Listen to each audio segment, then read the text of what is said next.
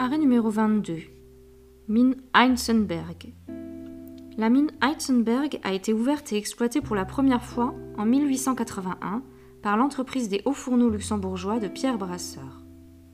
Elle deviendra successivement propriété de l'Aschener Hüttenverein en 1892, ensuite du Gölsenkirchner Bergwerk en 1905, puis de la Société métallurgique des Terres Rouges en 1919 et finalement de l'Arbed.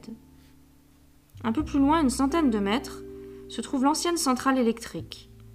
Juste en face, en traversant le chemin bétonné menant au centre et leur grône, on devine l'emplacement de l'ancien puits d'extraction, appelé puits vertical, qui était jadis surplombé d'un chevalement. Cette technique d'extraction était répandue en Lorraine, où les couches ferrifères sont situées plus en profondeur. Plus onéreuse, cette technique était l'exception dans notre pays. On n'aperçoit pas du premier coup d'œil l'emplacement de cet ancien puits, car des broussailles le recouvrent. Et d'autre part, des personnes peu soucieuses de l'environnement se sont empressées de le combler d'ordures. À l'époque, ce puits fonctionnait comme suit.